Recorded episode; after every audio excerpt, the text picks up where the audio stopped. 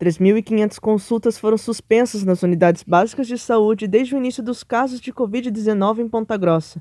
No mês de março, os postos de saúde limitaram alguns atendimentos para focar em pacientes com sintomas do coronavírus, como tosse, febre, congestionamento nasal e dificuldades de respiração.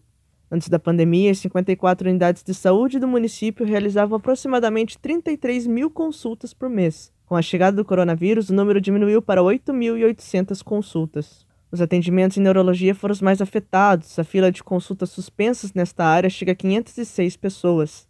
Cristiane Ribeiro usa o posto de saúde Lauro Miller, do bairro Santa Maria. O filho de Cristiane nasceu há cinco meses e precisa de acompanhamento médico frequente devido à síndrome de Down. A mãe de Cristiane, Sônia Maria, fez exames de tireoide e de colesterol antes da pandemia, mas não conseguiu a consulta com o médico depois que os resultados ficaram prontos.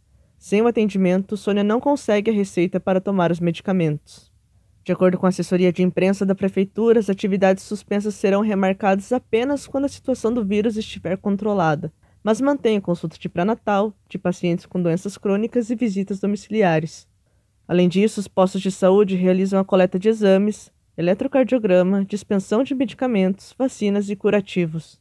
Eu sou Érica Fernanda e esse foi o Boletim Covid-19 Informação contra a Pandemia, uma produção diária do curso de jornalismo da Universidade Estadual de Ponta Grossa.